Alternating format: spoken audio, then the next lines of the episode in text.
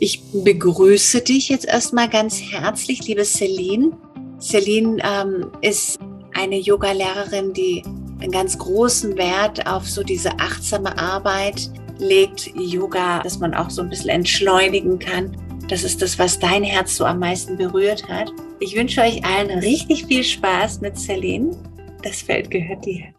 Dann danke ich dir auf jeden Fall für diese kurze, herzliche Anmoderation. Von, ähm, bevor wir jetzt mit dem kurzen Vortrag starten, würde ich sehr, sehr gerne mit euch eine kleine Runde Mondatmung machen. Ich finde, das ist immer sehr, sehr schön, um erstmal anzukommen, durchzuatmen, um sich zu entspannen. Ich glaube, ähm, ja, das wirkt sich auch ein bisschen beruhigend auf mich und meine Aufregung auf. Schaut mal, dass ihr bequem sitzt, auch wenn ich euch gerade nicht sehen kann, denke ich mal, ihr seid schon alle, habt es euch schon bequem gemacht.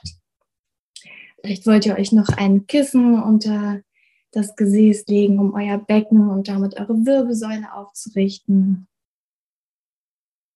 Und dann schließt ihr gern mal eure Augen und lenkt eure Aufmerksamkeit nach und nach immer mehr vom Außen nach innen auf eure Atmung.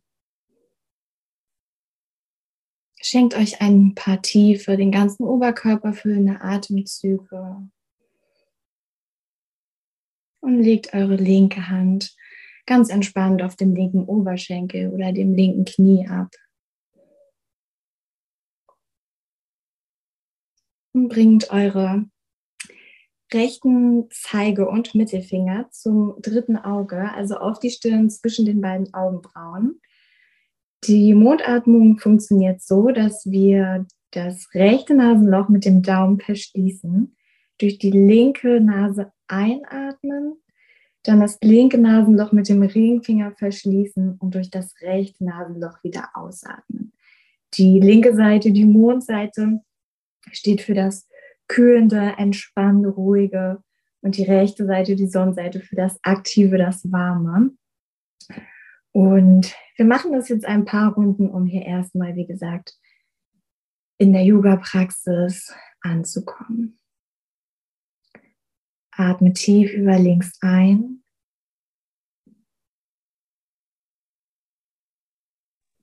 Und dann öffne das rechte Nasenloch und lass die Luft hinausströmen.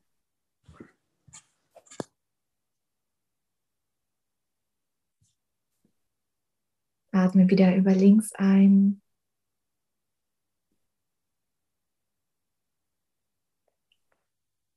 Und über rechts aus. Das könnt ihr jetzt gerne noch ein paar Mal in eurem eigenen Tempo so wiederholen.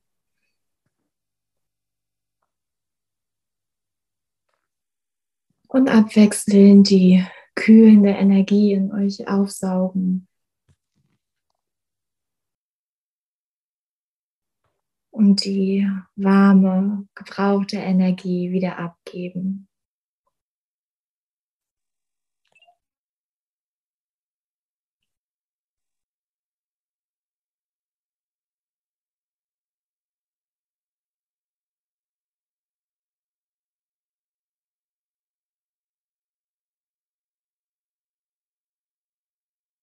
Und dann nehmt ihr einen letzten Atemzug über das linke Nasenloch. Und lass die Luft nochmal vollständig über das rechte Nasenloch ausströmen.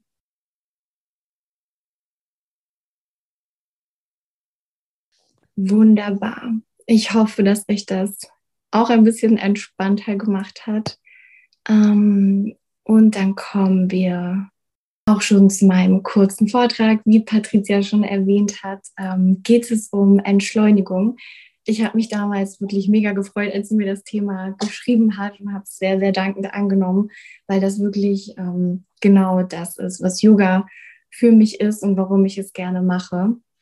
Ähm, Entschleunigung baue ich jeden Tag ein. Also ich liebe es, Yoga zu praktizieren, um einfach von den ganzen äußeren Reizen und Einflüssen nach innen zu schauen, um zu reflektieren, um zu schauen, wie es mir geht, wie sich mein Körper fühlt, was er braucht. Und ich wünsche mir, dass es für immer mehr Leute ein Thema wird. Ich beobachte immer noch in meinem Umfeld, wie viel alle arbeiten, wie aktiv alle sind, wie äh, sehr sie im Yang quasi leben, dadurch geprägt sind und möchte deshalb heute besonders auch nochmal auf das Thema Yin-Yoga eingehen. Ähm, das ist mein quasi Lieblings-Yoga-Stil. Ich finde natürlich alle schön und versuche da eine Abwechslung reinzubringen, aber ja, besonders Yin hat mich von Anfang an immer sehr gerufen. Ähm, zum einen, weil ich sehr, sehr in äh, diesen Qualitäten lebe, aber weil ich das auch sehr, sehr im Leben schätze, wenn ich nach Hause komme und dann wirklich erstmal abschalten kann, auf die Matte komme und da ganz bei mir sein kann, egal ob es mit der körperlichen Praxis ist, mit Pranayama, Meditation. Und deshalb möchte ich, dass wir uns heute mal zusammen einschauen, was für mich Entschleunigung heißt. Später freue ich mich, wenn wir auch noch ein bisschen drüber quatschen, dann, ähm, was es für euch bedeutet, wie ihr es in eurem Alltag einbaut, was für euch so stressige Situationen sind. Genau. Ähm, dann ein paar Tipps, was können wir zur Entschleunigung tun, natürlich auch im Gegensatz dazu, was kann passieren, wenn wir nicht so gut auf uns aufpassen, wenn wir uns keine erholsamen Pausen gönnen. Und dann kommen wir auch schon zum Yin Flow. Genau, also Entschleunigung ist für mich in erster Linie natürlich der Gegenpol zu unserem schnelllebigen, yang geprägten Alltag. Also dieses immer mehr in immer kürzerer Zeit schaffen. Ich glaube, das kennen wir alle, diesen Druck von außen, ähm, diese Geschwindigkeit, aus der man einfach mal aussteigen möchte, um wirklich achtsamer und präsenter zu sein. Entschleunigung bedeutet für mich, zur Ruhe zu kommen, Stress abzubauen und dadurch auch ein viel klareres Bewusstsein zu haben. Ähm, das Prinzip Downshifting gibt es schon ungefähr seit Mitte der 90er. Und ähm, da wurde vor allem das erste Mal vom Wirtschaftswissenschaftler Charles Hardy Fragen in den Raum geworfen, was brauche ich wirklich zum Glücklichsein? Und ich glaube, das spiegelt unsere Gesellschaft auch sehr, sehr gut gerade wieder, diese Konsumgesellschaft, die Zwänge im Alltag immer mehr zu leisten, damit man sich noch mehr gönnen kann. Ähm, und das war so mit das erste Mal, dass jemand wirklich gesagt hat, hey, sind das nicht vielleicht die falschen Werte? Sollten wir nicht lieber nach innen schauen, was uns glücklich macht? Ich glaube, Corona war da jetzt auch eine sehr, sehr prägende Zeit, ähm, da viele nicht richtig arbeiten konnten, sich nicht mit tausenden Sachen im Leben, äh, im Alltag ablenken konnten. Man war wirklich äh, manchmal auf sich alleine gestellt, musste sich irgendwie selber beschäftigen und mit sich selbst auseinandersetzen und mal schauen, was man Sinnvolles mit seiner Zeit anfängt. Ähm, ich hoffe, dass es bei vielen so einen kleinen Denkanstoß gegeben hat, ähm, ja, ob man nicht vielleicht so seine äh, Werte im Leben ein kleines Stück verschiebt und ähm, sich doch ein paar mehr Ruhepausen gönnt. Denn bei mir zum Beispiel wirkt es sich auch immer sehr darauf aus, wie kreativ bin ich, ähm, wie produktiv bin ich. Und ähm, dann habe ich mir Gedanken gemacht, was mache ich denn so oder was kann ich empfehlen, um Entschleunigung im Alltag zu leben? Ich denke mir, viele Sachen ähm, kennt ihr natürlich, nutzt ihr selber. Ähm, ich finde, nichtsdestotrotz ist es aber immer wieder wichtig, daran zu erinnern. Ähm, ich finde es sehr schön, dass Achtsamkeit ein immer, immer größer werdendes Thema ist, dass äh, da, glaube ich, kaum noch jemand dran vorbeikommt, sich zumindest mal damit zu beschäftigen, einfach über den Tag innezuhalten zwischen den Meetings, vielleicht auch an der Kasse im Supermarkt oder wenn man gerade sein Kind in die Kita gebracht hat, einfach sich so ein paar Momente mit sich selbst zu nehmen, indem man in seinen Körper geht, ja, auch im Bodyscan wirklich mal überall hineinfühlt. Wie fühle ich mich? Wie geht es mir? Was brauche ich heute? Auch sehr schön ist es, Dinge aufzuzählen, wofür bin ich dankbar. Ich finde das immer sehr, sehr erdend und holt einen ins Hier und Jetzt, wenn man sich wirklich mal vor Augen führt, ähm, was für ein tolles Leben man hat. Dann auch die einfachen Dinge im Leben, die man, glaube ich, immer nur sehr, sehr automatisiert macht, wie Essen, Trinken, Gehen, auch die einfach mal viel, viel achtsamer und bewusster machen.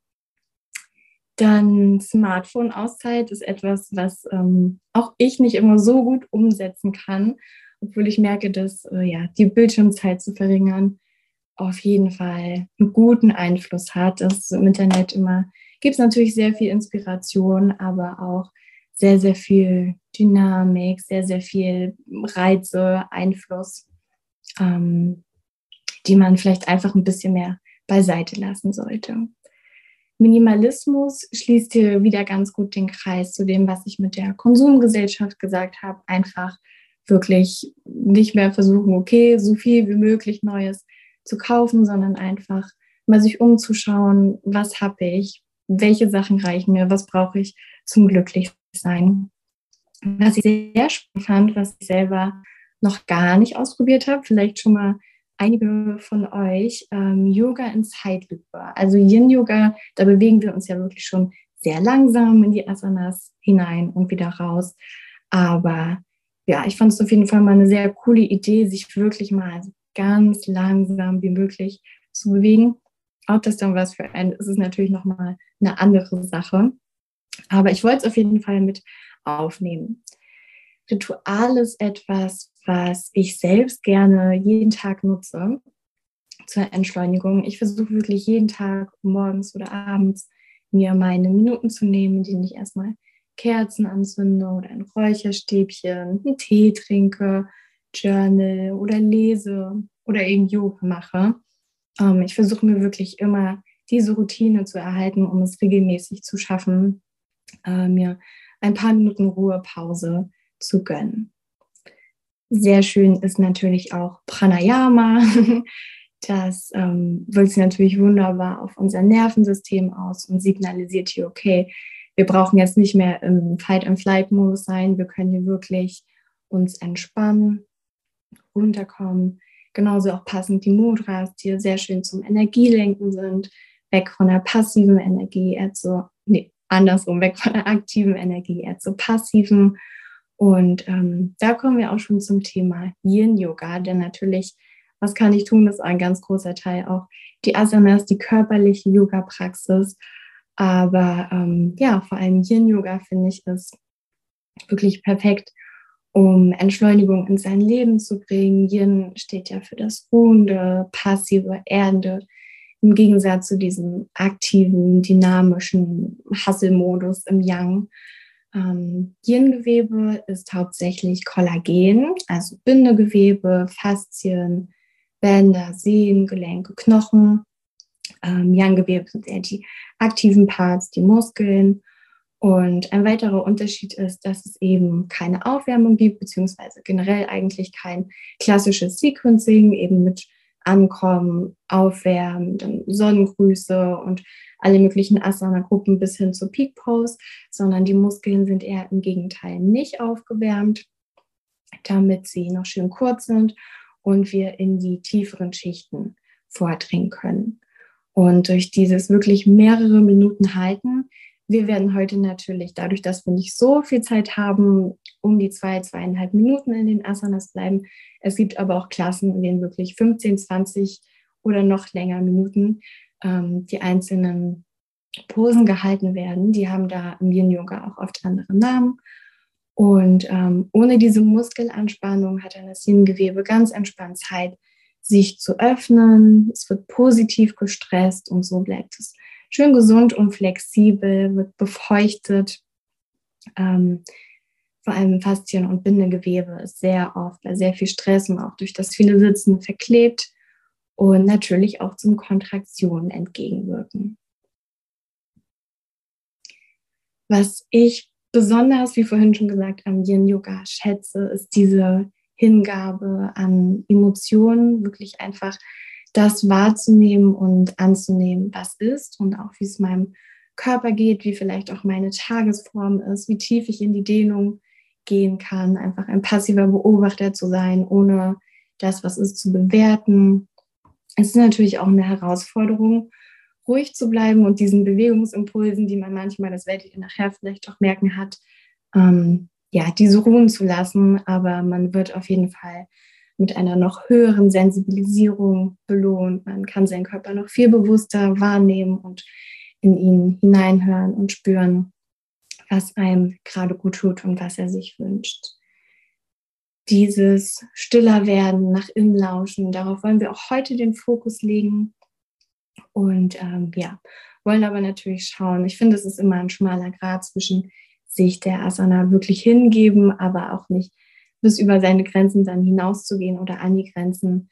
Es soll sich natürlich niemand verletzen.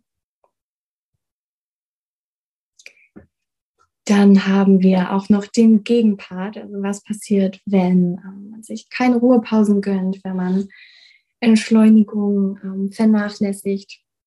Natürlich ganz klassisch Burnout. Ich glaube, ähm, das ist ein sehr, sehr gut bekannt. Ich habe auch viele in meinem Umfeld, vor allem klassische Beispiele, mein Chef, Unternehmer, da sehe ich das immer, der 60, 70 Stunden die Woche arbeitet. Das sieht man dann natürlich und ich glaube, die meisten Dinge wie Verdauungsprobleme, Schlafprobleme, Verspannung, geschwächtes Immunsystem geht natürlich auch alles miteinander einher. Da wird man nicht ein Symptom haben. Wahrscheinlich habt ihr vieles davon auch schon mal selber gespürt, wenn ihr einen langen, stressigen Arbeitstag hattet, dass ihr nicht gut einschlafen konntet oder nicht so richtig essen konntet oder eher einen Heißhunger hattet und auf einmal Süßigkeiten und äh, Fastfood wolltet. Erschöpfung natürlich ganz klassisch und in Richtung Depression oder erhöhtes, erhöhtes Risiko für Herzinfarkt oder Herz-Kreislauf-Störungen sind dann natürlich die noch etwas härteren Fälle, ähm, was dann wahrscheinlich erst über einen längeren Zeitraum je von der Person abhängig ähm, entsteht. Vielen herzlichen Dank, liebe Celine. Es wird wieder transparent, dass Yoga nicht nur Bewegung ist, wie wir sie im besten kennen. Diese Podcast zeigt, wie Yoga viel mehr als das ist. Yoga lehrt, dass unser Geist mit unseren Gedanken und Wünschen und Urteilen und Emotionen und freundlichen Umgang fördern kann. Die Prämisse ist, dass ich lerne, mit ihm umzugehen und ihn zu beruhigen, den Geist einfach zu erden. Dankeschön, liebe Celine. Lass einen entspannten Körper zu einem dauerhaften Selbstverständnis werden. Namaste.